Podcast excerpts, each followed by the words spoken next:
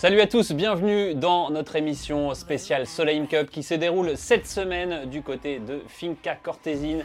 Histoire, ambiance, équipe, vous allez tout savoir, c'est le Before.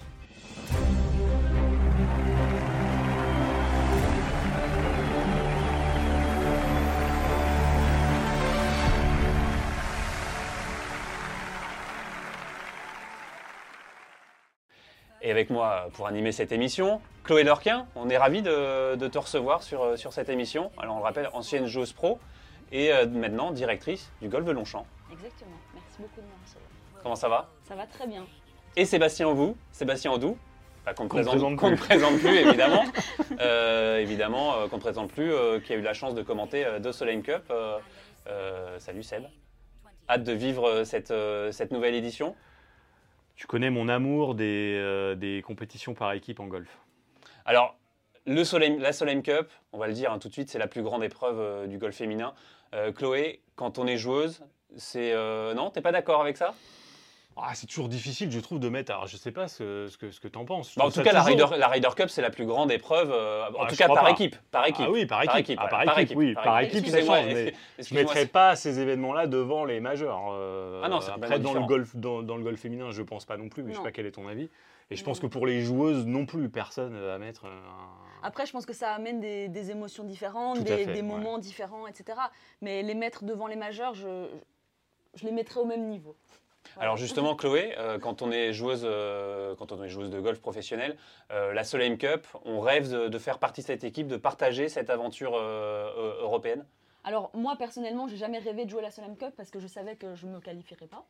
Soyons réalistes. Même dans un rêve un peu fou, c'était pas... Honnêtement, j'ai toujours été assez réaliste sur, sur mes capacités et moi, c'était pas mon rêve de jouer la Solheim Cup. Euh, après, je pense que pour beaucoup de joueuses, c'est un rêve peut-être assez lointain pour certaines, mais, mais je pense que ça, ça suscite quand même euh, euh, pas mal d'envie et d'émotions, de, même, même quand, quand, on est loin d'atteindre le truc. Oui, avec Sébastien, t'en parlais justement, les majeurs, on voit qu'il y a pas mal d'émotions, il y a pas mal de... pour le vainqueur, même pour le vaincu. Là, la Solheim Cup ou même la Ryder Cup chez les, chez les hommes, on a l'impression que tout est décuplé, que c'est euh, euh, soit des drames ou des grandes joies. quoi. Ouais, bah parce qu'on le partage avec euh, le golf, c'est un sport individuel avant tout, et c'est vrai que chez les pros, c'est avant tout une histoire individuelle qu'on partage avec peu de monde, et là d'un seul coup, on partage des, des, émotions très fortes par équipe avec ses camarades, ce qui est forcément très différent et à bien des égards plus fort. Et souvent, je crois que ça, ça, ça renvoie aussi à, l'époque amateur où on joue beaucoup plus de compétitions par équipe, que ce soit aux États-Unis ou en Europe. Alors aux États-Unis, en plus, quand on est en fac, enfin, c'est le, le, concept même hein, de, du, golf à l'université. Euh, donc on joue beaucoup d'épreuves par équipe et puis après ça se perd, on n'en joue plus. Et, je pense qu'il y a aussi un peu un retour aux sources quand on joue ces grandes épreuves euh, oui, et puis on, par équipe. On, représente aussi, euh, enfin quand on joue sur le circuit normalement, on, joue pour soi. Là, on joue pour, pour, un pays quand on est amateur, pour une équipe, pour une université. Là, on joue pour un continent entier. Donc, euh, je pense que le fait aussi de représenter euh, toute une nation, ça amène quand même plus de, plus de pression, plus, plus du coup plus d'émotions euh, quand ça se passe bien ou quand ça se passe pas bien. donc, je pense que tout est décuplé par rapport à ça en fait. Alors on va parler, avant de, se plonger dans cette 18e édition, euh, on va parler un peu d'histoire. Hein. La Soleil Cup c'est finalement une histoire qui est assez jeune.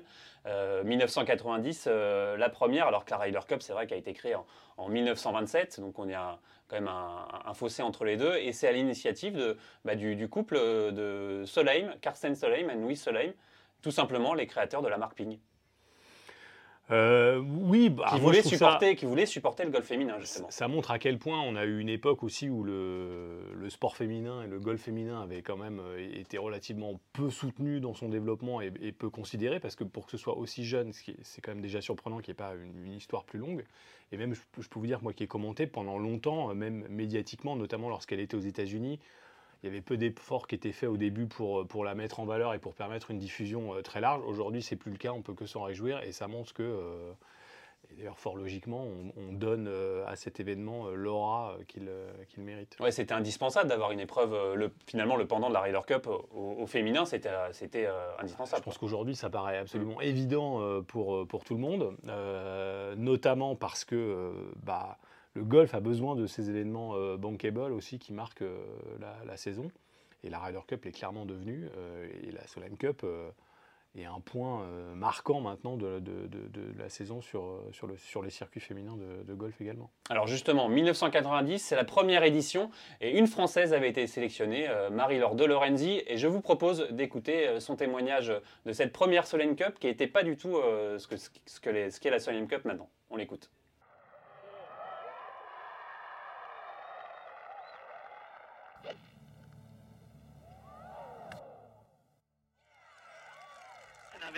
La, c'était. Euh, bah, d'abord, on n'avait pas non plus euh, financièrement les moyens, euh, on n'avait pas du tout les mêmes préparations.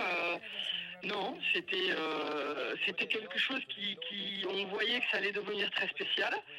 Et puis c'était un peu, bah, c'était la, c'était la première nouveauté de la rider féminine. Donc c'était quelque chose qui était très excitant à l'époque dans, nos, têtes, euh, en tant que professionnels, on, faisait un recul en arrière et c'était comme quand on jouait en fait les, tournois européens, quand on faisait les, équipes de France contre les, vous savez, les, championnats d'Europe en fait. Hein. Je me disais mais moi je suis pas assez pro pour jouer euh, toute seule en stroke play machin et tout d'un coup je me retrouve au petit du 1 et je sais pas qui joue les impairs et les pairs et les machins et je, joue en, match play, j'avais complètement oublié, je, ne savais plus. Ça fait partie de l'histoire golfique euh, féminine. Euh, disons que j'ai peut-être créé, euh, euh, sans le vouloir et sans le prétendre, une première page. Une première page dans l'histoire du golf féminin bah, pour la Solheim. J'étais une, des pionnières. Bon, bah, j'ai cette fierté dont vous parlez, c'est peut-être ça d'avoir été ben, euh, en, tant que, en tant que Française, en sortant de mon petit Pays Basque de Biarritz et tout ça, et de, passer pro, une Française qui a fait euh, une petite partie de la première page de l'histoire de la Solheim Cup.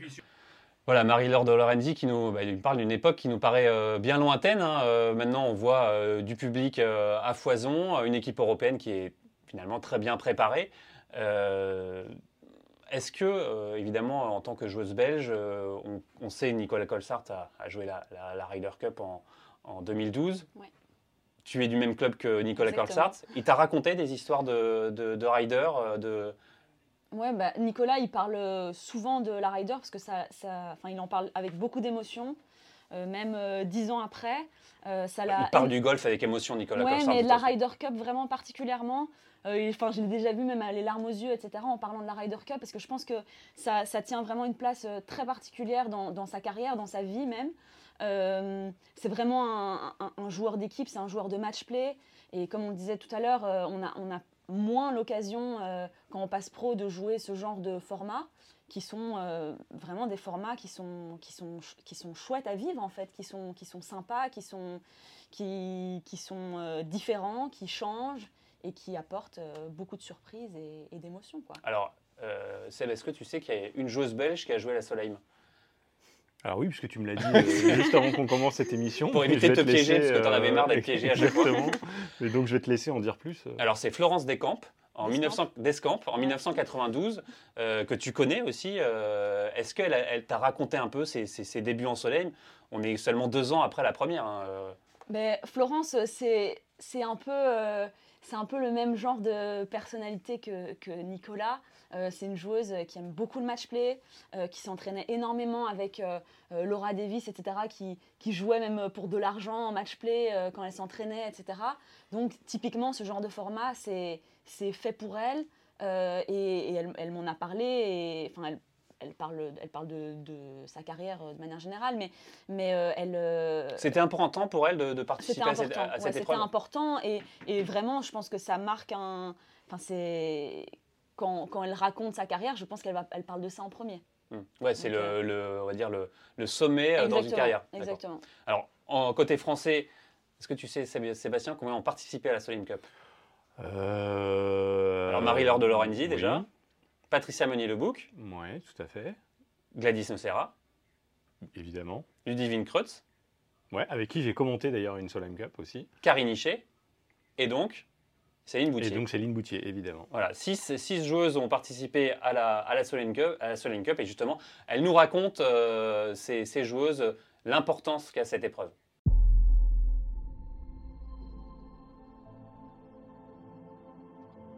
Première fierté de faire partie des meilleures européennes sélectionnées. et de pouvoir représenter enfin une équipe, hein, comme on le répète souvent dans les interviews.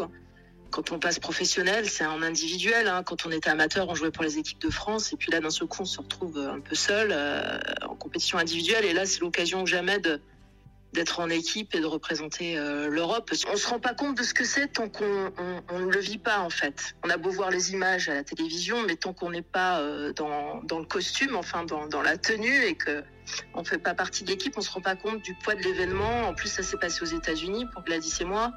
Donc il y avait énormément de public, euh, des, des, autographes à signer, des, des interviews. Enfin, c'est vraiment une dimension incroyable. Parfois, on, a l'impression d'assister à l'événement euh, comme si on voyait ça de l'extérieur. Enfin, on, se dit, mais c'est pas vrai, j'y suis, euh, ça y est, ça va commencer. Ne serait-ce que via les parties d'entraînement, petit à petit, on commence à, prendre conscience de ce qui nous attend entre euh, les, partenaires qu'on aura pour les foursomes ou en simple. Tout ça, ça nous met un petit peu dans, le bain. Et puis, au fur et à mesure que les jours passent, c'est vrai qu'on réalise vraiment qu'on y participe, qu'on est là et que on va représenter l'équipe. Bon, on sent que cette épreuve, évidemment, ça a une importance pour, euh, pour ces joueuses européennes, évidemment, et on peut aussi penser que c'est cette fameuse rivalité Europe-États-Unis nourrie forcément des Ryder Cup euh, d'avant, quoi. Nourrie des Ryder Cup, nourrie de, toutes les, de tous les événements qui peuvent euh, émailler aussi ces événements. C'est comme ça que les rivalités naissent. Hein. Si on regarde la, la, la, la Ryder Cup, à partir du moment où euh, l'Europe continentale euh, rejoint la, compétition, ce qui va créer la vraie rivalité, quelque part un peu le sel de l'épreuve, c'est euh, tous les événements un peu négatifs qu'il y a pu y avoir, l'ambiance délétère en 91, War by the Shore à Kewa Island, je reviens pas sur 99 et le, retour des Américains à Brookline, enfin tous ces, tous ces événements-là ont contribué à construire euh, la, rivalité qui fait que. Euh, oui, ça a bah, transpiré sur la Soleil, quoi. Oui, oui, oui. Ça a transpiré évidemment sur la Soleil, mais je crois que la Soleil aussi, au fur et à mesure des affrontements, bah, il y a toujours des petits événements qui font qu'au bout d'un moment, ça crée plus de rivalité et qu'après, je crois qu'on s'en parle, les joueuses s'en parlent, et que pour tout le monde, ça devient de plus en plus euh, important là où ça l'était peut-être moins au début. Mais ça, c'est toute l'histoire des épreuves qui, au fur et à mesure des éditions, euh, construisent quelque chose. Cette rivalité, elle, existe, euh, Chloé Même quand on est euh, spectateur, spectatrice, on, choisit forcément son camp ah, On choisit forcément son camp. Déjà, quand, quand on fait partie d'une de, par nationalité d'une des deux équipes, forcément. Euh, enfin, Sébastien, lui, est pour, plus pour les États-Unis, mais bon, ça, c'est. C'est par principe. C'est par principe, de contradiction. Exactement. Euh, non, je pense que naturellement, euh, et, puis, et puis moi qui jouais sur le tour, c'est des filles que je connais, qui jouent dans l'équipe européenne, donc forcément. On parlait Solheim tout, sur le circuit, même pendant les. Ouais, on parle Solheim, on parle avant, avant les, les Captain Speak, tout, le monde a ses pronostics, etc. forcément, c'est un événement majeur dans la vie du, du golf féminin professionnel. Donc forcément, quand on fait partie de ce monde, ben, ça a une grande place, même si on ne joue pas soi-même la, compétition. Alors on parle souvent d'édition, de, de, meilleure édition, de belle édition, mais finalement c'est pas euh, celle qui arrive qui est, la meilleure, l'attente, euh, euh, l'attente de, cette compétition, de, voir cette rivalité. Sébastien, non Si, si, absolument, parce que hum, le premier départ dans ces compétitions-là, le matin, enfin pour moi, c'est le meilleur moment possible du golf euh, de l'année, ou tous les deux ans, parce qu'on n'en a pas tous les ans. Euh, à l'aube, là, à 7h30, euh, les lumières commencent pour moi, à apparaître. On est dans l'essence absolue du golf, avec en général une, ambiance magnifique au départ du 1. Enfin, quand on est même devant sa télé, alors quand on est sur place, j'ai vécu des Ryder Cup comme ça au départ du 1, c'est magique. Euh, mais c'est toujours un moment qu'on ne retrouve pas euh, ailleurs. Je veux dire, même quand vous prenez les premiers départs un peu mythiques euh, à l'Open Championship, par exemple, sur un links magnifique au lever du soleil, c'est pas pareil. On commence un tournoi sur quatre tours en individuel. Enfin, y a, le public n'est pas amassé dans, la, dans, dans, toutes les tribunes à l'heure du premier départ. Souvent, il y a peu de monde. Enfin, voilà, ça n'a rien à voir. Il n'y a rien de comparable à cette ambiance-là je crois qu'il a fait vibrer tous ceux qui ont un peu euh, pu un jour y assister. Quoi. Alors justement, euh, Chloé, en 2019, à Glen Eagles. Tu, tu étais à ce départ du 1, tu as vécu, tu as senti cette, euh, cette atmosphère? J'y étais et euh, oui, c'est effectivement c'est une, enfin une, ambiance qui est vraiment euh, hyper particulière. C'est le premier frisson de la Soleil. Exactement, exactement. Et puis euh, chez les filles, il y a souvent de la musique pour chaque joueuse un peu personnalisée. Typiquement, Caroline Edouard, c'est Sweet Caroline. et donc, franchement, c'est très spécial. C'est vraiment très spécial et il y a vraiment toute l'attention qui est là. Toutes les joueuses, même celles qui jouent pas, elles sont, euh, à 7 heures, elles sont euh, en, euh, au départ. Enfin, c'est très. Et puis il y a cette attente, on voit les joueurs qui arrivent au fur et à mesure, à euh, qui font, commencent à faire monter l'ambiance. Euh, ça monte crescendo finalement jus- jusqu'à cette heure fatidique Exactement. où c'est le premier départ. Est-ce que Florence euh, Descamps euh, t'a raconté ce- son premier départ, ce- ses premières sensations? Pas, pas précisément ce moment-là, elle m'a raconté dans sa globalité son, son- son expérience, mais, mais je, je peux qu'imaginer que, que c'était un moment vraiment très particulier pour elle. Ouais, surtout qu'on le voit en Soleil ou en Ryder Cup, quand on, on interroge un peu les, les joueuses, il y a toujours cette, cette pression du départ, il y a toujours des histoires qui se racontent, des, des joueuses qui, euh, qui sont à deux doigts de vomir, à deux doigts de, même de, de poser la balle sur le, sur le tee. Ah bah, ça devient très compliqué. bah. C'est ce que disait Longer. Hein. Longer, première euh, Ryder Cup, il avait du mal à, à mettre la balle sur le tir, tee. hein. Et pourtant, c'est Bernard Langer. Hein. S'il y a bien quelqu'un qui a de l'eau glacée dans les veines, euh, euh, c'est quand même lui. Mais, mais non, euh, je veux dire, euh, euh, encore une fois, c'est. C'est pas le mode de, fonctionnement normal. C'est encore décuplé, les émotions sont décuplées. Exactement, c'est par équipe, on commence par des doubles, euh, enfin tout est différent. Et, et- et du coup, euh, bah, c'est ça qui crée euh, cette, cette, cette particulari- particularité. et C'est ce qui fait qu'on a envie, on est toujours impatient de- d'en arriver là. Et puis en plus, c'est un peu, le- ça marque la fin de la saison. Et donc c'est un peu le dernier bonbon là, de la saison golfique à chaque fois. Et ça, ça donne encore plus de plaisir à, à suivre. Allez, je vous propose justement de plonger dans ce premier départ avec Gladys Nocera qui nous raconte, elle, son premier départ de Solheim Cup en 2005.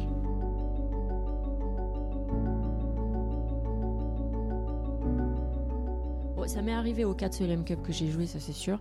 Mais ma première Solheim Cup, euh, je jouais en foursome avec Ludivine Kreutz. Et on avait décidé que je tapais le drive. Et en fait, euh, Tu joues en premier? je jouais en premier, ouais, je jouais le 1. Et, euh, et en fait, c'était impressionnant parce que le départ était entouré de journalistes et de public. Et ça faisait euh, comme un tunnel. Et si tu prenais pas la balle pleine plaque, bah, tu, pouvais, tu pouvais toucher quelqu'un. Donc euh, c'était impressionnant. Et en fait, il y a énormément de bruit. Et puis d'un seul coup, on entend le, micro euh, qui, s'allume. Donc là, on sait qu'il va se passer quelque chose. Et là, tout le monde se tait. Et c'est là, en fait, que tu prends conscience que tu es à la Solheim Cup, que tu es en direct à la télé, qu'il y a des gens euh, partout qui te regardent, que tu as Annika Sorenstam qui te regarde. Enfin, c'est. Et là, ben, j'ai- j'arri- j'arrivais pas, j'ai planté mon tee et j'ai fait tomber la balle. J'arrivais pas à la mettre sur le tee. Donc je l'ai fait tomber une fois, je l'ai repris, je l'ai refait tomber deux fois.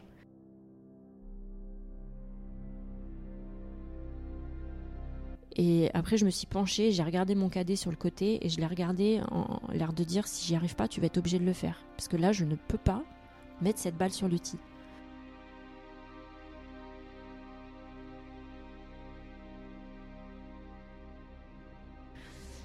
J'ai finalement réussi et, euh, et j'ai mis une bombe, euh, j'ai coupé le fairway en deux, puis là c'était parti.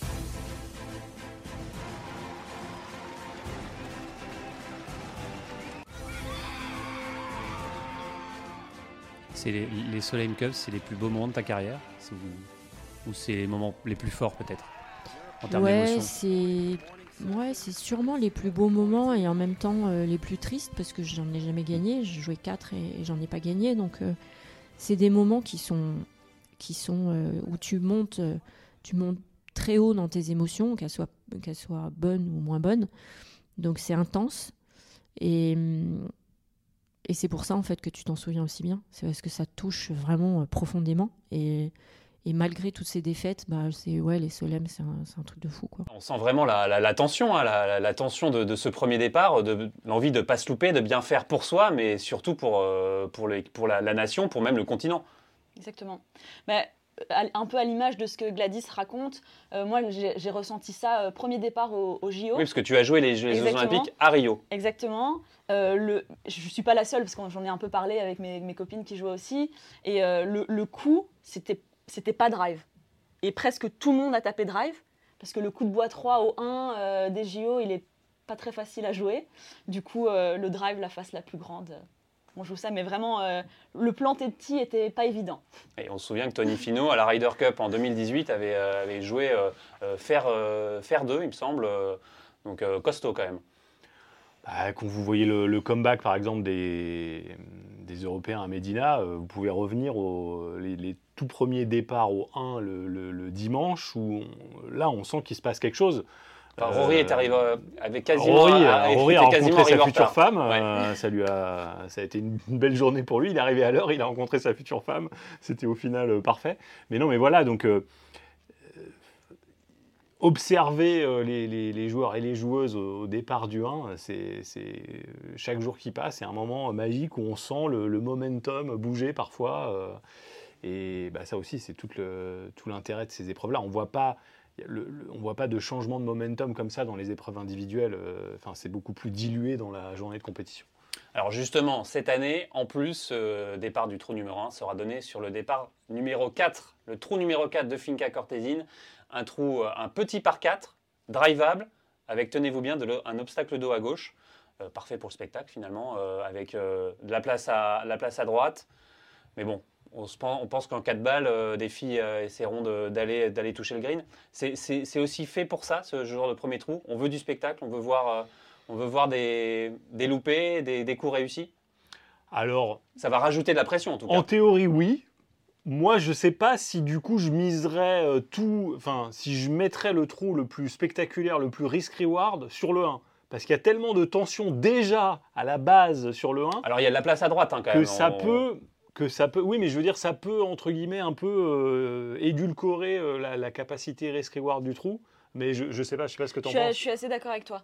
Euh, moi, je suis pas c'est un, mauvais, un choix de la part non, des je pense pas organisateurs. que ce soit un mauvais choix parce que je connais pas le parcours, je connais pas la, la disposition des lieux, etc. S'ils ont fait ça, c'est que sûrement ça a du sens. Mais moi, je trouve que le 1, il, il- il y a déjà en lui-même euh, suffisamment de tension. Avec la tribune, Exactement. le monde. ouais.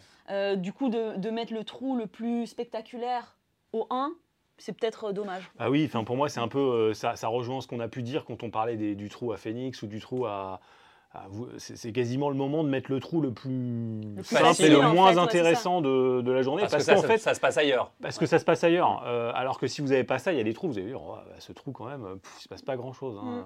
Il n'y a, il y a rien de spécial. euh, Enfin, vraiment, on s'ennuie. En fait, sur On ce trou-là, jamais on ne regardera trou pas le dessin du trou, mais on regardera plus tout, tout l'en- tout l'en- l'environnement. autour. Exactement, exactement. euh, et euh, et c'est ça qui est, qui est magique. Là, honnêtement, le, le design du trou, je trouve, sur le 1, c'est vraiment l'endroit où on s'en moque complètement. Tout est ailleurs, tout est dans la psychologie, l'ambiance, etc.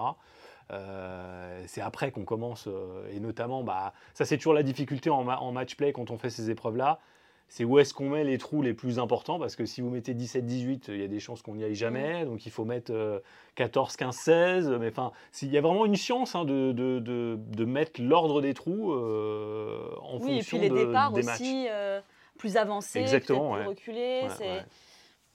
Il y a tout un, tout un jeu euh, par rapport à ça. Alors justement, euh, ben, on, va- on a posé la question à- au directeur de, de Finca Cortésine, Roberto euh, Vincente Rubio, pardon, euh, qui va nous expliquer pourquoi ils ont euh, choisi ce trou numéro 4.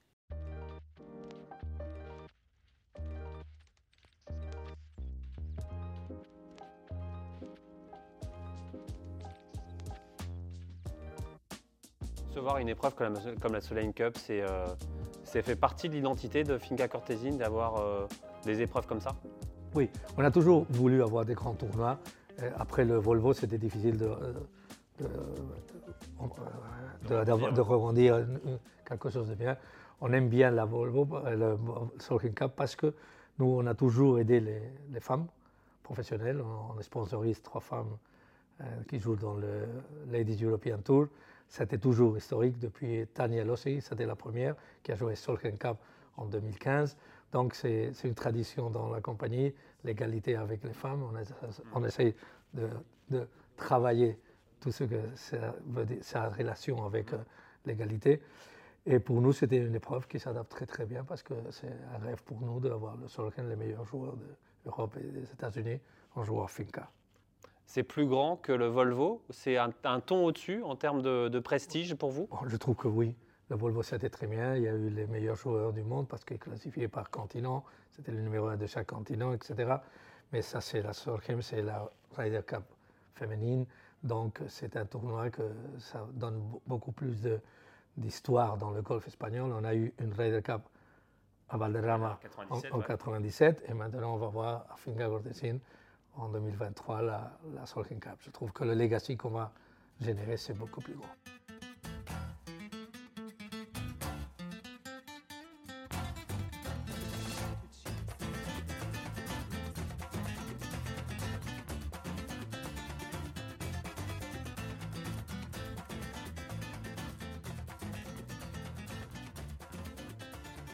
Le, parcours, justement, on retrouve, il y a des courts par 4, des longs par 5, des longs par 3. Il y a un peu de tout. C'est un parcours où on s'amuse et, qui est taillé pour le match play finalement. Si, c'est ce qu'on a dit. Il y a beaucoup de risques à voir. Tu as l'actuel euh, trou euh, numéro 4, que ça va être le numéro 1. Donc tu peux aller le green avec le drive, ou tu peux jouer dans le fairway et après very, euh, qui est très étroit avec cet obstacle. De il, est, il, est, il, est, étroit, mais, mais, mais, pour, pour, eux, pour un professionnel ou pour un bon joueur, il n'est pas étroit. Non? Tu peux jouer un, fer 5 ou un, ou un fer 3 et après tu jouer pitch in wedge euh, dans le green. Non? Donc c'est pas, mais tu peux aussi aller tourner le numéro 3, c'est la même chose. C'est vous qui l'avez choisi, le trou de, départ, le numéro 4, ça a été un... C'est une construction, tout le monde.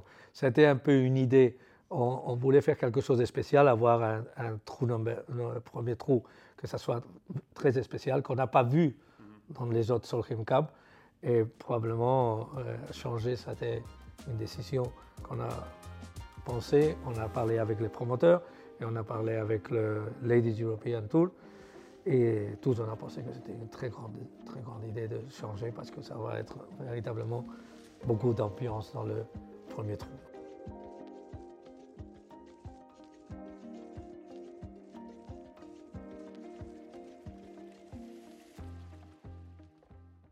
Allez, du coup, euh, on verra bien ce que va donner ce départ du trou numéro 1. En tout cas, euh, on le dit, hein, Finca Cortesine, c'est un parcours taillé pour le match play, taillé pour le, spectacle. Mais pour vous, c'est quoi la définition, Chloé, d'un bon parcours de, match play ou de soleil? Pour moi, c'est un parcours où il y a des, des par 5 euh, prenables en deux, où il y a des, des par 4 drivables. comme le trou numéro 4. Comme le trou numéro 4. non, des, des, par 3 un petit peu longs. je pense que c'est des, parcours où, où il y a potentiellement des risques à prendre pour euh, essayer de faire des birdies, des eagles même. Euh, voilà, pour moi c'est ça un parcours. Mais, après, on, l'a vu dans des différentes éditions de, de Cup ou même de Ryder, Cup, finalement, le, est-ce que le parcours a vraiment tant d'importance que ça, euh, vu la tension de l'événement? Ah, Moi je trouve, hein. alors ça, fait longtemps que j'en parle et je, je, me suis souvent attaqué et je pense à juste titre, notamment au parcours en Europe de, Ryder Cup jusqu'au national. Hein, euh, on a souvent eu des parcours un peu euh, moyens. Celtic Manor, par exemple. Euh, je ne parle pas du Celtic Manor qui en plus là était un, enfin, dans des conditions absolument ignobles pour tout le monde durant, durant les, trois jours, enfin quatre jours même de, de compétition. mais en comparaison des parcours américains, et si vous me demandez quel est un bon parcours de Ryder Cup ou de Soleil Cup, je vais vous dire avant tout un bon et un grand parcours. Euh, je veux dire. Euh, Reconnu. Oui, euh, quand on joue Whistling Straits, quand on joue Valhalla, Hazeltine aux États-Unis, c'est, je, pense même à, pour revenir à la Solheim Cup, on a joué aussi des, des grands parcours. Moi, j'avais compté Richard Westfarm, qui est revenu un peu au goût du jour là, avec le Live Golf, euh, qui est vraiment un parcours, voilà, un grand parcours de, championnat. Quand on est sur ces parcours-là, je pense que de toute façon, on peut pas se tromper. Après, c'est vrai que en termes de préparation, on n'a pas envie d'avoir une préparation non plus US Open euh, où euh, tout le monde. C'est injouable. parce que je pense que c'est pas. il faut voir des birdies quand même, il faut voir, des bons scores. Mais je pense que la base, c'est d'avoir un grand parcours, et on, l'a vu notamment au Après, national. Finca a reçu, je crois, trois fois le Volvo Match Play. Oui, mais on, on voit qu'il y a une évolution en Europe où peut-être qu'à un moment donné, on, était plus dans la logique de où on peut aller pour euh, gagner beaucoup d'argent, si on se dit les choses, et que maintenant on fait aussi attention à ça. Je rappelle qu'aux États-Unis, historiquement, c'était un peu l'inverse. Hein. Euh, les, organisateurs payaient très cher pour aller sur ces grands parcours. Donc forcément, euh, la logique n'était pas la même. Alors justement, parcours taillé pour le match play, on a posé la question à Anna Pelaes, joueuse, du LPGA, bah, qui malheureusement ne va pas participer à la Solheim Cup, mais euh, qui connaît euh, Finca Cortesine comme sa poche.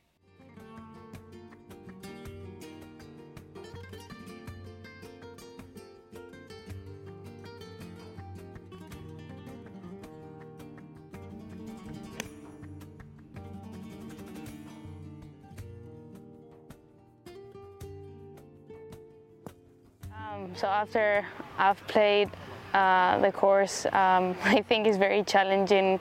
Um, every hole brings a new challenge to the player. I mean, even if it's a short par four or short par five, the greens are very slopey and you have to be very accurate with your short game. So overall, I think the course brings a challenge for match play uh, that I think is great.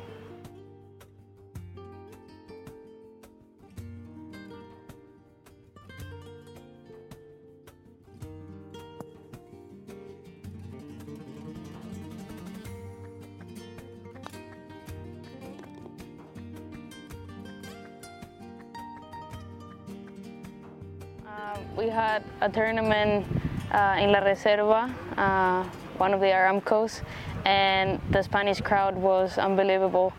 Also in Madrid, so yeah, I think the Solheim Cup crowd-wise will be very, very um, exciting, and it will be a great atmosphere for the players.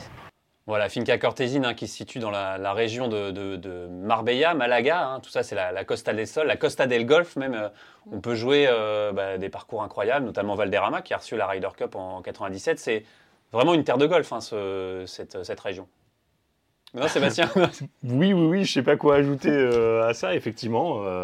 Bon, déjà, le, le climat y est très favorable, beaucoup de golf y sont euh, développés et euh, beaucoup de, de- de grands golfs et de golf très sympathiques à jouer aussi pour tous les niveaux de, de golfeurs. Donc, euh, allez-y. hein. T'as déjà joué dans, dans, ces- dans cette région-là euh, durant ta carrière? Ouais, on avait, on avait un tournoi, euh, enfin l'Open d'Espagne, souvent c'était par là-bas. Et euh, d'ailleurs, même depuis quelques années, c'est la road to Costa del Sol. Mm. Donc euh, on termine la saison euh, là-bas. Allez, avant de détailler un peu les, équipes, je vous propose justement de découvrir cette Costa del Sol, Costa del Golf.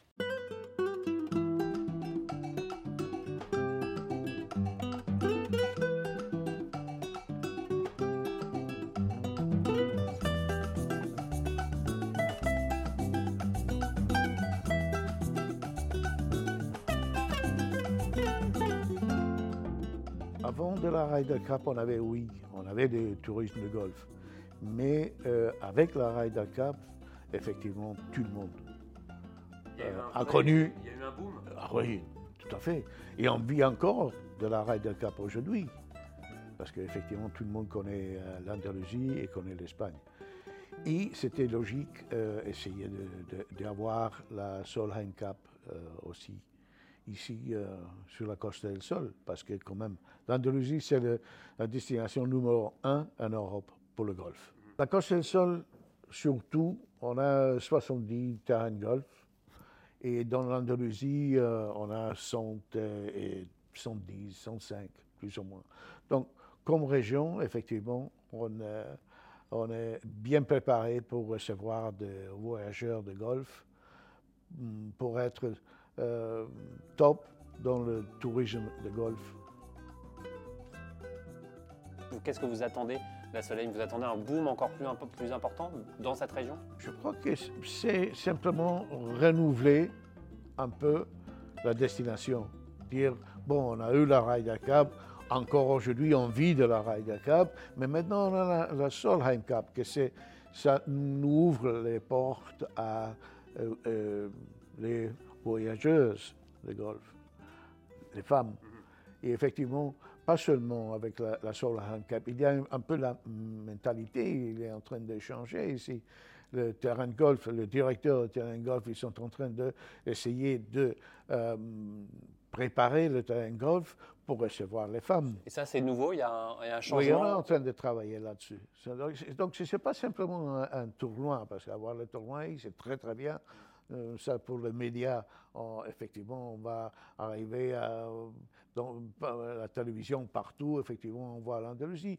Mais après, derrière, il faut travailler. Il faut effectivement que les, les 110, euh, 105 terrains de golf de l'Andalousie soient bien préparés pour recevoir euh, les femmes, par exemple. Pour changer un peu les mentalités, c'est ça? Oui, et, et, mm, ça, c'est en train de changer.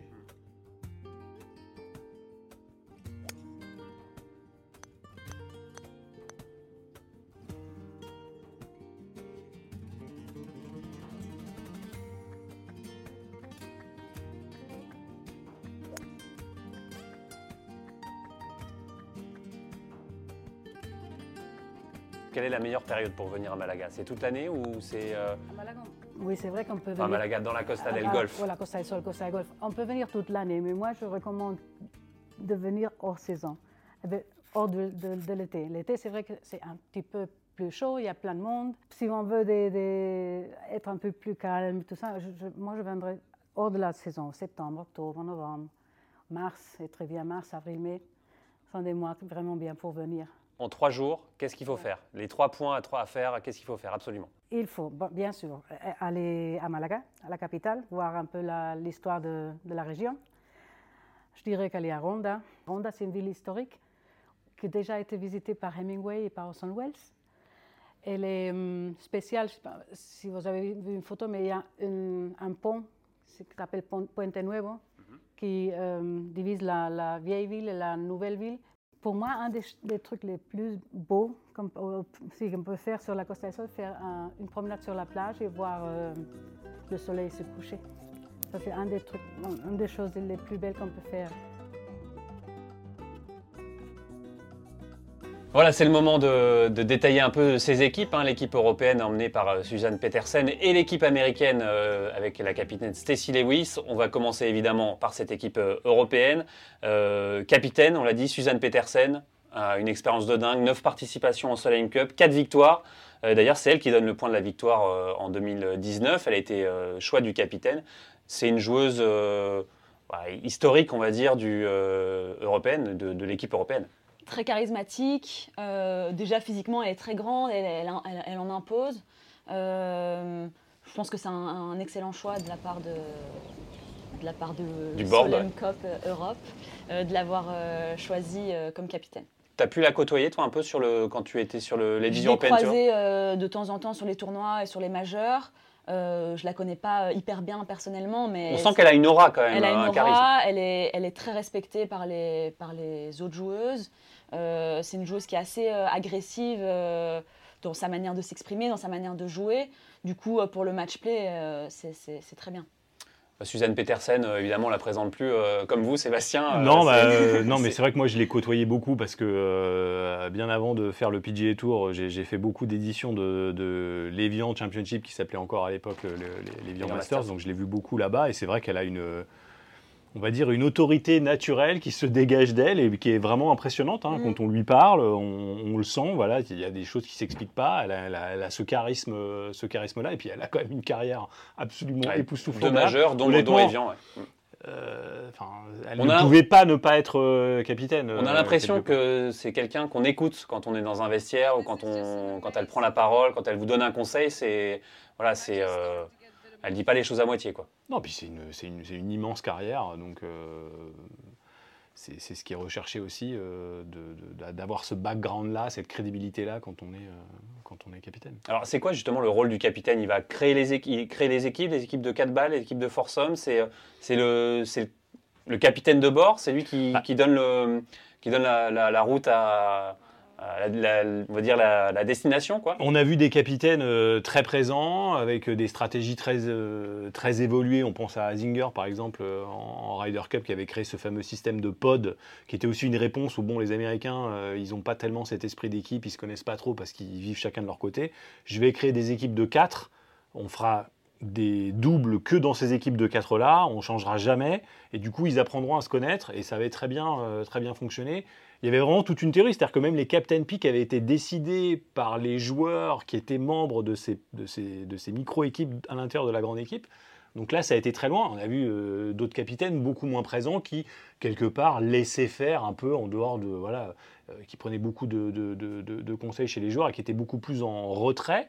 J'ai quand même l'impression que, de plus en plus, au fur et à mesure de l'importance qui grandit de, ces épreuves-là, euh, bah, on voit déjà, il y a de plus en plus d'assistants capitaines, tout ça devient de plus en plus sophistiqué, évolué. Il y a organisé Organisé, euh, mais euh, ça dépend quand même beaucoup de, la personnalité du, capitaine ou de la capitaine à, la base, et ça, on a vu des personnalités très différentes. Enfin, bon, je me souviens de Nick Faldo en 2008, je pense qu'il était parti avant même le premier jour de compétition, personne ne s'en serait aperçu. Ouais, là, on, sent aussi une capitaine, Suzanne Petersen, qui va être présente et être, euh, qui va savoir euh, dire, distiller la culture de la gagne à, son vestiaire. Quoi. c'est sûr. Moi, je pense qu'elle va, prendre une grande place euh, dans, dans, cette équipe, dans ce capitanat, et, je pense qu'elle va le faire très bien. Allez, on va jeter un œil euh, justement sur cette équipe européenne. On le voit, hein, qui est un peu dans la continuité de, 2021 avec Céline Boutier, on va évidemment en reparler, Carlotta Siganda, Gemma Dreitbourg, Lynn Grant, Charlie Hull, Georgia Hall, Caroline Edouard, Anna Arnold qui sera capitaine et joueuse, vice-capitaine et joueuse, Anna, euh, Arnold euh, Léona McGear, Emily Christine Pedersen, Magella Sangström et Maya Stark. Une équipe qui a fière allure euh, quand on voit, en tout cas sur le, papier, avec notamment cinq Suédoises, une Danoise. Finalement, la moitié de l'équipe bah, vient de, des pays nordiques. Est-ce que c'est l'influence de Petersen je pense, l'influence de Peterson et je pense que c'est toute une génération aussi qui a été euh, influencée par euh, Annika Sorenstam. C'est des, des, jeunes filles qui ont vu euh, numéro un mondial pendant plusieurs années, qui vient de leur pays. Je, je, pense que ça a dû susciter pas mal de vocations chez, chez, les jeunes filles. Ouais, c'est dingue de voir un, vivier suédois finalement dans un pays où, où le temps de, de jeu de golf est restreint. quoi. Oui, ça fait partie des grands mystères euh, de, de, l'histoire du golf, parce que c'est aussi... Chez les femmes et les hommes aussi. Hein. Voilà, c'est aussi valable chez les hommes. Euh, euh, on a souvent raconté ces histoires-là. Les Suédois ont beaucoup plus rapidement su s'exporter, aller dans les facs aux États-Unis, aller sur le PGA Tour en nombre incalculable. Euh, L'influence de Sorenstam, euh, d'Annika Sorenstam, elle est énorme. Oui, c'est clair, parce que c'est une, c'est, une légende du golf comme euh, on, en a peu, hein, hommes ou femmes confondus. Elle, elle, est vraiment tout au sommet de la, de la pyramide. Elle, avait, s'était essayée aussi d'ailleurs à jouer avec, avec les hommes, Annika Sorenstam. Oui, tout à fait. Elle avait joué le colonial de, de mémoire. Euh, oui, c'était l'époque où, euh, ça, s'était un peu fait avec. Il y avait eu euh, la tentative d'Annika et puis aussi Michel Louis qui avait joué notamment le John Deere Classic. mais, mais oui, bah en plus, Annika Sorenstam, il y avait le, la, rivalité, la, rivalité amicale avec Tiger Woods, puisqu'ils se suivaient aux victoires en majeur, ils étaient très amis. Enfin, tout ça avait contribué vraiment aussi à, tirer le golf féminin vers le haut à un moment où voilà, il y avait un vrai boom. C'était le moment où on, avait vu l'Evian Masters, donc vraiment se, développer très fortement dans les années 90 après sa création. Donc voilà, donc là il y, avait quelque chose qui se passait et on peut imaginer qu'effectivement l'impact en Suède a été très important. Mais au-delà de ça quand même, quel pays de golf, et on peut dire même quel pays au pluriel, puisque c'est vrai que dans, les pays nordiques, on voit qu'on arrive à sortir beaucoup de joueurs. Euh, j'ai pas toutes les réponses, mais je trouve ça fascinant depuis bah, toujours. Surtout, on voit Victor Hovland, euh, qui est euh, norvégien, comme Suzanne Petersen. et puis voilà, on peut aussi voir les, Danois, les frères Hochgaard, la Émilie Christine Pedersen. c'est un, un, vivier qui est important. Annika Sorenstam, quand on est joueuse professionnelle, c'est l'idole absolue C'est comme c'est le Tiger Woods, on va dire féminin. Mais moi, quand j'étais quand j'étais jeune, euh, je, voulais être comme Annika Sorenstam. Oui, c'est le Tiger Woods féminin pour moi. C'est la même génération, c'est c'est les mêmes années. pour, moi qui suis née en 90, euh, c'est elle était au top quand j'étais jeune, que je commençais le golf. Donc forcément. Euh, Qu'est-ce qu'on regardait chez elle? On regardait quoi le ben, elle, gagnait, tout simplement. Elle gagnait des tournois, euh, euh, elle, est, elle, est, sympathique, euh, enfin, c'est, elle est très charismatique, c'est, voilà, c'est une belle figure du sport. Quoi. Ouais, c'est une très grande pro. Hein. Enfin, je veux dire, moi, j'ai eu beaucoup l'occasion de, de, de la faire en interview et j'ai rarement vu, même après des mauvais rounds, c'est souvent le, mauvais côté quand on est numéro un mondial et qu'on est mm. aussi haut dans la, dans, la hiérarchie. On doit parler même après ses mauvaises parties, ce qui n'est jamais facile. Et elle, l'a toujours fait avec un immense professionnalisme.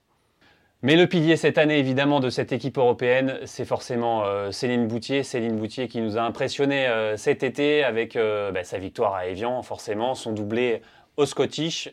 Elle était deux fois choix du capitaine lors de ses deux premières éditions. Là, on sent qu'elle a clairement passé un cap. Euh, c'est une boutier qualifiée d'office, en première position. C'est parfait. C'est parfait. Elle est impressionnante, euh, vue euh, d'un œil belge, on va dire. C'est une boutier. C'est... Bah, forcément, elle, joue, elle joue super bien. Elle travaille, elle travaille beaucoup. C'est vraiment une grosse, grosse bosseuse. elle, est, elle est hyper discrète. moi, je trouve que c'est vraiment une fille super et une joueuse super. Donc, très bien.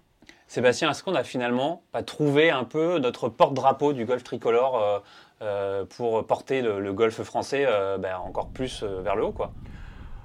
Oui, c'est quelque part euh, lui, faire porter un fardeau que de, que de dire ça, mais, euh, mais, euh, mais, mais, oui, évidemment. Enfin, je veux dire, ce qu'elle a fait à un moment, je me demandais même si elle allait arrêter de gagner. Hein. Enfin, c'était, on disait, bon, tout est possible à partir de là. Oui, après, après le Scottish. Après le Scottish. et c'est quand même pas tous les jours qu'on a, qu'on a pu vivre ce genre d'émotions-là.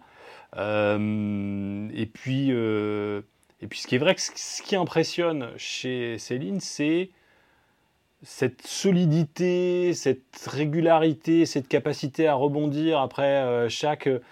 Parce qu'on le sait, le, golf, c'est les dents de scie, en fait. Hein. C'est le plus, le plus compliqué. C'est pour ça que les, grands, on parlait d'Annika Sorenstam ou de Tiger Woods, ceux qui ont eu des régularités implacables, je ne vais pas revenir sur le nombre de cuts euh, consécutifs de Tiger, par exemple, c'est des choses qu'on ne reverra peut-être jamais dans toute l'histoire du golf. Mm. C'est le plus dur en golf. Le golf, c'est un sport où on a des périodes fastes et puis après on disparaît. Euh, et on sent chez elle une espèce de solidité d'ancrage qui est, euh, moi je trouve, très très très impressionnant. Et surtout une, une capacité de résister à, la pression. On sent que, on ne va pas dire que n'aurait rien de latin, c'est une boutier, mais que ce soit dans les mauvais ou les bons moments, ça reste stable. c'est ça qui est impressionnant. On a vraiment l'impression qu'il ne peut rien lui arriver en fait sur un parcours. C'est assez impressionnant. Et même, euh, il me semble que j'avais déjà joué une fois avec elle. J'avais l'impression qu'elle avait bien joué, mais et je vois sa carte moins 5. Je ne me suis même pas rendu compte en fait. C'est vraiment, c'est extrêmement linéaire. Elle joue hyper bien, c'est hyper solide en fait. Et quand on est joueuse de, golf professionnelle, avoir ce pas, ce détachement, mais ce détachement au résultat, c'est le plus dur finalement de. Ah oui, c'est hyper dur de ne pas regarder. Enfin moi en tout cas, j'ai toujours trouvé ça assez dur de ne pas regarder. De... Je suis très impatiente, hein, donc euh, j'ai un peu plus de, de, haut et de bas. Euh, mais chez elle, c'est vraiment quelque chose de très impressionnant et je pense qu'elle l'a beaucoup travaillé en fait depuis qu'elle est jeune. Et peut-être ça fait aussi partie de sa personnalité qui est qui est assez, assez, discret, assez discrète en fait. Assez euh, un peu sous les radars, euh, low, profil, low profile. Ah, c'est une bonne personnalité pour le golf, hein, clairement. Hein, et, et c'est vrai que bah, pour le coup, ces épreuves par équipe, c'est peut-être aussi le moment d'aller chercher en soi un peu ce, petit côté un peu plus extraverti qui, qui, qui, ne peut qu'émerger dans ces épreuves. Alors justement, Céline Boutier, on a, on a réussi à la voir au moment de, de, son passage à Evian et elle nous raconte pourquoi elle aime tant la Soyam Cup. Andrier euh, ouais, non, c'est assez indescriptible. Euh, c'est vraiment, je pense, sa spécificité, c'est vraiment le partage avec les autres joueuses. C'est vraiment quelque chose qu'on ne peut pas vraiment décrire et qu'on ne peut pas reproduire. Euh, le fait de pouvoir partager ça non seulement avec une coéquipière sur le parcours, mais aussi avec les 11 autres joueuses. Euh, et en plus avec les capitaines et vice-capitaines, c'est vrai que c'est quelque chose qui est euh, vraiment assez, euh, assez unique. Et en plus cette année devant le public européen, c'est vrai que ça a été encore plus, encore plus incroyable. Alors Céline Boutier en Solheim Cup, évidemment, on se souvient de cette première Solheim Cup où elle avait remporté 4 points sur, sur 4 possibles. en tout, c'est 5 points et demi en deux Solheim Cup et on se souvient de cette première en Écosse à Glen Eagles et ce, mm. ce duo magique face à, avec cette association avec Georgia Hall tout avait fonctionné. Euh, bah, c'était parfait cette édition. C'était parfait. je pense que c'est un, binôme qui fonctionne. Euh, moi, je ne pense pas qu'elle va être euh, mise en équipe avec une fille qui est vraiment très extravertie, etc. Georgia, elle est relativement discrète aussi, même si un peu moins que Céline. Mais je, je vois bien aussi une équipe avec Leona McGuire, qui est aussi une personnalité assez euh, douce, etc. Je, la vois moins avec une, euh, avec une Charlie ou une, euh, une Caroline Edouard. Enfin, moi, je vois pas le truc, mais peut-être peut-être c'est peut ce qui va se passer. Mais, mais je, pense qu'avec une joueuse assez discrète comme elle, je, pense qu'elle doit se sentir à l'aise en fait. Alors justement, attendre, avant d'entendre votre réaction, Sébastien, je vous propose d'écouter Georgia Hall qui nous parle de Céline Boutier. Yeah, um, Celine is like we have we are unbeaten as a pairing, so she's just a really great player, and my job is a lot easier with her as my partner. So of course, want her to be my partner again, and she's just a really great person. So fingers crossed. Uh, I think we have very similar personalities and we get on great. Um, if I miss a green, I know that she's going to chip it really close. So I think that it's really good to have a lot of trust and belief in your partner. So, um, and, and, that's what I do have. And um, you know, we've been two or three Solheims together now, so uh, hopefully make this the fourth. Voilà, Céline Boutier, on l'a dit, qui s'est qualifiée euh, de façon régulière euh, cette année. Et forcément, Suzanne Petersen, bah, elle va s'appuyer sur Céline. hein. Elle va sûrement euh, devoir jouer beaucoup, de matchs, Céline Boutier.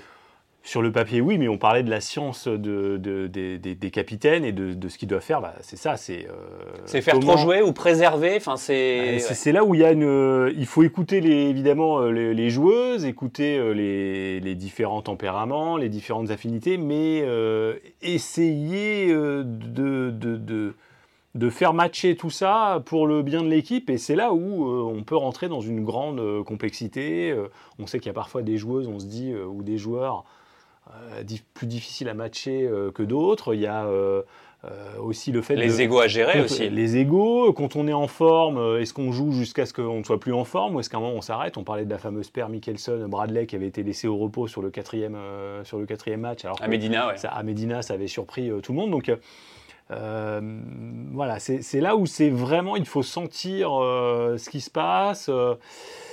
Et on voit des décisions de capitaine et on les analyse toujours après coup. Et c'est très facile euh, de, de le faire après coup, souvent sans avoir, euh, nous, de l'extérieur, les éléments qui se passent à l'intérieur de l'équipe.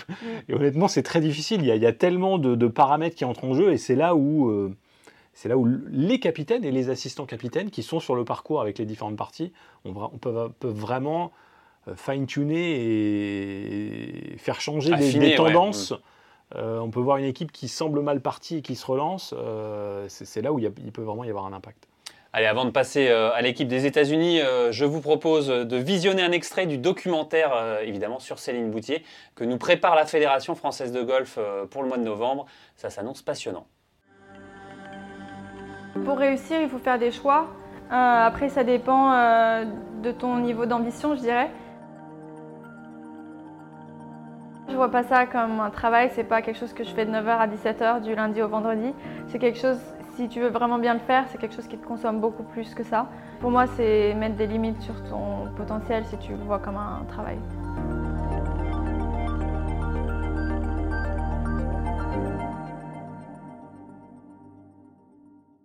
Un documentaire qu'on a hâte de découvrir en, novembre prochain. euh, euh, la Fédération française qui va encore suivre euh, Céline Boutier durant cette Solheim Cup, puis au Lacoste Ladies Open de France pour avoir euh, une année quasiment complète, euh, d'avoir un peu les coulisses. euh, bah, ça s'annonce passionnant. De toute façon, c'est toujours bien de voir, d'accéder un peu aux, aux coulisses de- des, des champions et de la performance. Bah, c'est ce que tout le monde a envie de voir. On a envie de savoir euh, ce, ce qui se passe, Comment elle ce fait. qui se passe dans la, dans, dans la tête des joueurs, voilà, de, de mieux comprendre, euh, de mieux comprendre ça, et puis de mieux, euh, de mieux suivre dans le quotidien. Le, le golf, c'est un sport qui reste finalement. euh, Il y a beaucoup de mystères euh, dans, dans le golf. Euh, on, on sait peu, même des fois entre les coups, ce qui se passe. Qu'en général, on Mm. quitte les, les joueurs et les joueuses pour aller montrer d'autres coups, et donc euh, bah, toutes les périodes où ça marche, qui font partie de, de la partie de golf, c'est pas des choses qui sont diffusées en, télévision. Plus pour le coup dans les épreuves par équipe, notamment parce qu'il y a moins de, de golfeurs et de golfeuses et qu'on passe plus de temps sur les parties. Mais donc, donc voilà, donc je trouve que il y a encore plus d'intérêt versus d'autres sports à lever le mystère parce qu'on on en sait relativement peu sur ces grands champions. Allez, on va revenir à la Solheim Cup. Quand on regarde euh, le palmarès, léger avantage euh, à l'équipe américaine qui mène pour l'instant euh, 10 victoires à 7. Euh, et justement, euh, on, se souvient, hein, c'est évidemment cette équipe, cette, épreuve de Solheim Cup, c'est aussi des, polémiques. On se souvient de, de 2015 et, euh, ce putt non donné par euh, Suzanne Petersen à Alison Lee qui avait euh, déclenché la foudre et faire. Euh, le- les, Américaines étaient revenues et avaient finalement gagné.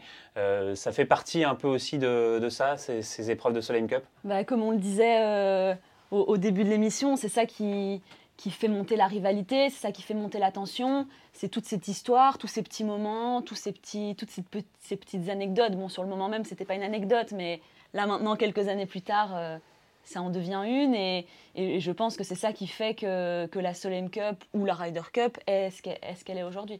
Alors justement, Karine Hichet faisait partie de l'équipe. Elle se souvient pour nous de cet épisode.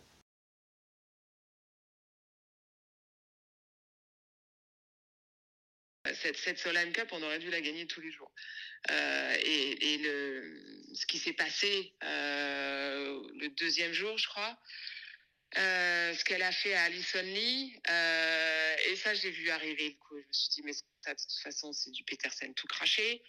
Euh, elle ne laissera rien passer. Euh, L'histoire, c'est qu'au 17, euh, Alison Lee, qui était pour les États-Unis, ramasse sa balle. Personne n'avait dit, Ah donc donner, Suzanne était ouais. en double, n'avait pas dit donner et c'était 30 cm. C'est une erreur de débutant qui arrive, mais effectivement, ça peut arriver. Bon, c'était un peu donné, quoi. Je veux dire, donc, les règles de golf sont, bah, évidemment, elles ont perdu le trou. Elles auraient dû le partager, mais là, elles le perdent. Donc, elles redeviennent one-up, départ du 18. Donc, elles lead le match. Euh, et on, était vachement en avance. Euh, au, bout du deuxième jour, on avait je sais pas combien de points d'avance. Donc, je veux dire, les Américaines, elles étaient dans le down, elles n'étaient pas dans le up. C'est là où je reviens. euh, la capitaine était Karine Corr. Karine Corr n'a jamais rien eu de strict. Elle a jamais su tenir une équipe. C'était euh, cuit cuit les petits oiseaux et puis euh, ah c'est super, c'est génial, euh, tout est beau, tout est gentil. Mais elle a jamais su tenir une équipe. Donc le boulot de Karine Corr aurait dû être de monter sur le green du 18 et de dire à Petersen maintenant tu donnes le trou et vous partagez le match. S'en fout, on, on perd pas le match, on gagne pas, on fait euh, un demi point, un demi point, on n'en parle plus. Sauf que Petersen n'a pas voulu faire ça. Karine Corr n'est pas montée sur le green. Et, euh, et Petersen, non, elle a, elles ont fait égalité au 18, donc elle gagne le match, donc elle gagne le point par rapport à l'équipe américaine. Mais, et ça, je l'ai vu arriver, et, parce que j'étais, on était juste, moi je jouais avec Catherine Alamathieu, j'étais juste devant la partie, donc en fait on suivait le 18. Et alors, l'après-midi, ça c'était le matin, l'après-midi, les Américaines sont arrivées avec des dents qui raclaient le fairway, quoi. Elles avaient, ça avait complètement changé leur attitude. Est arrivé ce qui est arrivé, on a perdu d'un demi-point le dimanche euh, parce qu'elles ont gagné tout, pratiquement tous les simples parce qu'elles étaient remontées. Alors on le dit, hein, donner, pas donner, euh, à partir de quel moment on donne un putt euh, quand on joue par équipe? C'est euh, c'est des... Bah, je pense pas C'est a- compliqué à, dé- à décider? Alors, je pense pas qu'il y a un, un moment. Je pense que. un Ou une de- distance? Ou un- en- Je dirais pas une distance. En fait, c'est un moment dans le match. Il faut sentir si, nous-mêmes on aurait envie de le putter ce putt ou pas. euh, Il y a plein de paramètres qui font qu'on donne ou qu'on donne pas. Mais en tout cas, sur, le moment dont on parle, c'était pas clair. Alison Lee ramasse sa balle alors que c'était pas donné. Elle aurait pas dû faire ça. Et, et après, voilà, la suite euh, a été ce qu'elle est. Mais je, je pense qu'il n'y a pas de règle. Je pense qu'il n'y a pas de règle, ça dépend. Là, on était au 16 ou au 17. euh, 17. Au 17. Euh, Rentrer 50 cm au 17 et rentrer 50 cm au 1, c'est pas la même chose. Donc euh, voilà, je, je pense, je pense qu'il faut sentir sur le moment, je pense qu'il faut être très clair sur euh, on donne, on donne pas, et puis, et puis on avance, et puis voilà. Ouais, Sébastien, ça fait partie aussi un peu de la science du match play, ça. Le... Oui, je pense que quand on est joueur, il faut jamais s'attendre à ce qu'on se fasse donner un pote. Mm. C'est la, la meilleure des choses à faire. Après, euh, des joueurs en ont parlé. Enfin, je me souviens de Paul Casey qui expliquait que lui, il avait tout un tas de, de- de stratégies. Jason Day aussi euh, en, en match play, euh, de dire. euh, euh, Enfin, eux, ça faisait partie de, de- leur mode de préparation. Les potes qu'on va pas donner justement pour un peu euh, rentrer dans la tête de l'adversaire, euh, marcher loin devant. euh, voilà, il y avait tout un tas de stratégies. euh, D'intimidation un peu. euh, clairement. Euh, ça fait partie du, du match play. Euh, ça crée des polémiques et après on en parle, euh, comme on parlera pendant euh, 25 ans du chute de, de Patrick Reed et d'autres, de bien d'autres événements. Euh, voilà, c'est, ce qu'on veut voir. Il y a, il y a- il y a peu de polémiques hein, dans le golf, hein, globalement. Donc, euh, ça, j'ai, envie de dire, c'est, voilà, assez sage et c'est bien que, qu'il y en ait et que ça. Surtout que c'est quand même, euh, ça va pas non plus très très loin. On est quand même dans des trucs assez soft et, et c'est, c'est ce qui, c'est ce qui ajoute à la rivalité. Allez, on va voir euh, si cette année il y aura des polémiques. En tout cas, on va découvrir l'équipe américaine avec euh, évidemment euh, Nelly Corda. On voit, la jeune Lilia Vu, Daniel Kang, Rose Jennifer Kupcho ou encore Lexi Thompson. Voilà, une équipe américaine qui a bah, toujours fière allure. hein. Il, va falloir les battre, ces américaines, même si on peut penser que les européennes sont légèrement favorites. Je pense que c'est toujours difficile à dire avant, avant que ça commence. Euh, je- moi, je, moi, je trouve que l'Europe, on est toujours assez bon sur, euh, sur les paires. Parce que. Je, je- sais, en fait, je ne sais pas très bien pourquoi. Je pense qu'il y a peut-être moins d'ego, moins, Plus d'osmose. Peut-être plus d'osmose, euh, malgré que ce soit des nationalités, des langues différentes, etc. Euh, je j'ai envie de dire que l'Europe est favorite comme ça, mais euh, on ne sait pas. Je trouve que c'est très équilibré et on le voit dans les dernières éditions. Le score final, à chaque fois, ça se joue à un point près. Euh, c'est dur à dire. Euh, on, sent on, sent quand même qu'il y a une culture un peu de. on parle de, ces performances par équipe et en double. On sent qu'il y a quand même une culture en Europe de ces compétitions-là, qui a peut-être pas moins aux États-Unis, mais. Oui, mais est-ce que ça vient pas justement de, de, la différence d'approche, euh, et notamment entre euh, le circuit européen et le circuit américain, euh, que ce soit chez les hommes ou chez les femmes, où c'est vrai que on passe plus de temps entre joueurs ou entre joueuses en, Europe versus culture plus individuelle aux États-Unis. on est avec son caddie, son coach, voilà. On voit souvent même des Américains qui, euh, c'est drôle parce que quand on, est quand on passait du temps avec les Français euh, sur les majeurs, on voit qu'il y avait toute une organisation entre les Européens, notamment pour les practice rounds avant les majeurs. Tiens, on joue ensemble demain. Alors que les Américains, en général, ils se pointent à un horaire. Parfois, ils n'ont même pas donné d'horaire. Il y a qui est là, ils vont jouer avec. Ils en ont rien à faire de savoir. Ce qui avait permis à Victor Riu de, faire sa reco avec. Euh, et donc là, on voit bien. Voilà, on voit bien qu'il y a, on voit bien qu'il y, a quelque chose de complètement différent, de fondamental dans la façon dont on approche le, le, golf de, très haut niveau. Et forcément, ça se retrouve en double. Enfin, je ne vais pas revenir, j'ai déjà donné l'exemple dans, dans, le podcast sur le, la paire Mickelson-Woods. Vous mettez les deux meilleurs joueurs du monde de, l'époque, c'est absolument dramatique. Et honnêtement, on aurait pu dire à Al Sutton que ça ne pouvait pas marcher tant, il, y a de, se détestent. Euh, et que, bah, il vaut mieux deux joueurs qui s'entendent, euh, qui vont avoir cette osmose-là, que euh, les deux meilleurs qui ne peuvent pas se voir. Et bah, c'est aussi pour ça qu'on adore ces compétitions-là. Allez, on va commencer la compétition. On va parler de bataille de swing cette fois. Euh, techniquement, on va opposer le swing de Nelly Corda à celui de Céline Boutier.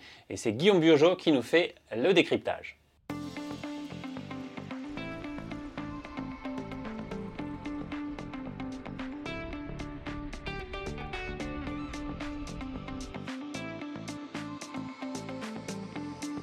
Vous pouvez retrouver dans le dernier numéro de Journal du Golf une analyse euh, comparative aussi de leur swing avec le driver. Mais là, je vous propose une analyse avec un fer.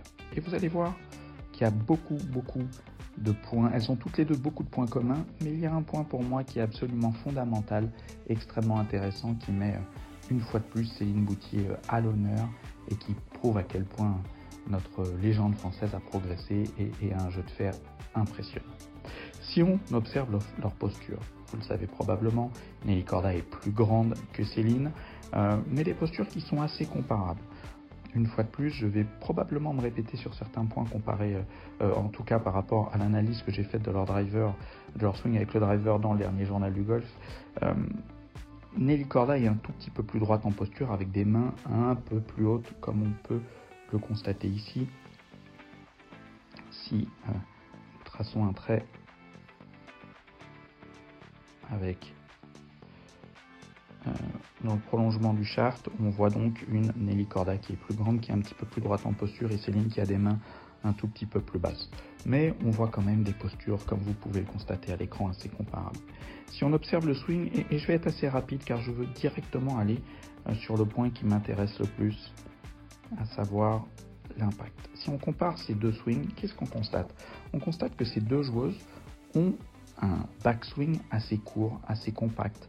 Euh, et, je dirais que c'est l'évolution du golf même chez les femmes.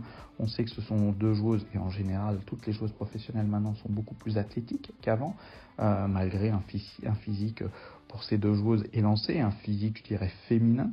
Euh, elles ont néanmoins des qualités athlétiques importantes et n'ont plus besoin d'avoir autant d'amplitude que par avant. On voit vraiment un swing solide, compact et court avec ses fers. Euh, on voit que Céline va être un peu plus rotative avec le bas du corps que va l'être euh, Nelly Corda qui aura ce qu'on appelle un peu plus de dissociation. Mais en tout cas, on voit ici deux backswings assez comparables, à l'exception peut-être effectivement du club euh, de Nelly Corda qui est un tout petit peu plus ce qu'on appelle lead-off, c'est-à-dire qui pointe un peu plus à, gauche. Mais une fois de plus, je dirais que ce n'est pas le point qui m'intéresse le plus. Si on débute la descente et qu'on observe ici toutes les deux la manière qu'elles ont de descendre le club, et on va aller jusqu'à l'impact. Et on va comparer un premier point. Allez, j'étais un tout petit peu trop loin. Un peu moins loin pour Céline. Qu'est-ce que l'on constate? On constate qu'il y a un petit peu plus de rotation du buste au niveau de Nelly Corda et je dirais un peu plus de rotation au niveau de Nelly Corda que de Céline Boutier. C'est le premier point. Mais surtout, surtout, ce que j'adore, et, on va le voir immédiatement, j'adore la position de Céline Boutier ici, avec un coude qui reste collé au corps, tandis qu'ici, le coude droit de, Nelly Corda s'est détaché du corps. Et qu'est-ce que l'on constate? On constate qu'il y a beaucoup de rotation de phase de club, contrairement à Céline ici qui a très très peu de rotation de phase de club. On voit un club ici justement encore dans, mon carré euh, jaune qui ne s'est pas du tout refermé avec un bras droit qui va rester assez proche du corps et j'adore ça parce que ça veut dire que la phase de club est restée très très stable, qu'elle n'a pas tourné et donc qu'elle est arrivée, pour, résumer, très très précise dans la balle, tandis que Nelly Corda, Nelly Corda a tendance à avoir un petit peu plus ce qu'on appelle de release, une phase de club qui se ferme un peu plus, attention, Nelly Corda n'est pas une bonne joueuse, c'est une joueuse exceptionnelle. Euh, mais en tout cas, c'est la principale différence entre ces deux joueuses au moment d'impact. Et me concernant, je, préfère sur un coup de fer la position Céline ici que Nelly Corda. Nelly Corda qui va avoir une phase de club qui, euh, va, euh, je me répète, légèrement se refermer, qui peut bouger un peu pendant l'impact, tandis que Céline a une phase qui va être extrêmement stable à l'impact qui va lui donner probablement encore plus de précision. On voit ici deux positions de, bras droit qui sont différentes euh, avec, je me répète, Nelly Corda, un bras droit qui est, on va dire, dans l'axe de jeu en extension, tandis qu'on voit très très bien ici euh, pour Céline que son bras droit est venu plus à l'intérieur, comme si elle avait emmené ses mains plus proches de son corps pour tenir cette phase de club. Donc, je dirais sans aucune, bien évidemment sans aucune hésitation, mais pour plein de raisons. Euh, je suis beaucoup plus fan du swing de Céline sur cette traversée que de Nelly Corda, avec le plus grand respect bien évidemment pour Nelly Corda. Mais en tout cas, j'adore cette position de notre légende française et, on espère, on est impatient de pouvoir peut-être voir euh, euh, cette rencontre entre les deux joueuses le dimanche à la Solheim Cup qui serait un match absolument extraordinaire Allez, pour finir, on voit bien ici euh, que la phase de club de, hop là, de Nelly Corda, c'est un tout petit peu plus refermé que notre numéro 1 française, ce qui une fois de plus prouve que euh, la phase de club de, Céline était très très stable, ne s'est pas refermée et, pourrait lui donner un avantage si sur le trou numéro 18 dimanche de la Solheim Cup, elles avaient toutes les deux un coup de fer à taper, eh ben peut-être que cette petite différence dans le swing, dans le mouvement, donnerait un avantage dans la précision à Céline Boutier et lui permettrait de gagner le match qui peut-être serait le match de la victoire pour l'équipe européenne de Solheim Cup. Allez, merci Guillaume euh, Biojo. Euh, de beaux swings, évidemment, sur une Corda qu'on ne présente plus, euh, qui, a été même surnommé un peu le swing parfait. on sent qu'il n'y a pas de, pas de faiblesse dans le swing de Nelly Corda. Non, vous, vous voulez que j'aille Non, euh, Guillaume m'en voudrait. Euh, non, euh, enfin, oui, son swing est magnifique. J'aimerais beaucoup avoir son swing personnellement. Il y, a beaucoup de pros d'ailleurs qui, l'utilisent comme, point de référence. c'est hyper pur en fait. C'est vraiment. Oui, on pourrait dire c'est le swing parfait. Après, je pense qu'il n'y a pas de swing parfait, mais c'est très, c'est très pur. On peut dire ça comme ça. Allez, avant de se quitter, je vous propose de partir, de repartir euh, dans la Costa del Sol. On va découvrir cette fois un autre parcours. Si je vous dis le parcours de la Zagaleta, euh, ça vous évoque euh, quoi? Je l'ai déjà joué une fois, il y a très longtemps, donc je me souviens plus hyper bien, mais c'est un bon parcours. et je pense que ce sera très bien pour, pour les juniors pour cette édition de cette année. Oui, parce que le parcours de la Zagaleta reçoit la Solheim Cup Junior et justement l'équipe européenne et, et, et, le capitaine sera Gladys Nocera. On regarde tout de suite le parcours.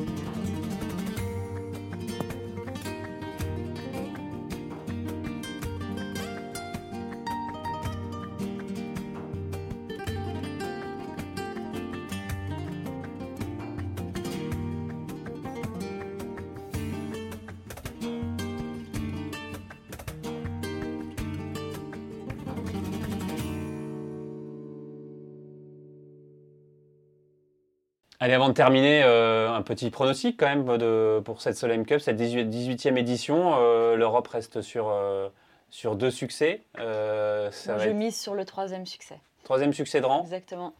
Céline Boutier qui donne la victoire à l'Europe. Non, mais ce serait magnifique, il faut l'avouer. Voilà explosion de joie sur le green, euh, victoire à serrer. Hein. Bien sûr, qu'on a envie de voir sur le green du 18 Sur le green, ouais, le green du 17, on prend aussi. Hein, mais, euh, mais, je veux dire, non, mais c'est ce qu'on a envie de voir. Honnêtement, on a envie de voir aussi euh, les, les, les compétitions par équipe, lorsqu'elles sont serrées, sont tellement extraordinaires. Vraiment, là, on passe un cap dans le, dans le fun qu'on peut avoir en tant que téléspectateur. Donc, c'est aussi ce qu'on a envie de voir. Et c'est vrai qu'on a eu plus souvent des Solheim Cup serrés que des Ryder Cup serrés. Donc, on a bon espoir que ce soit encore le cas cette année.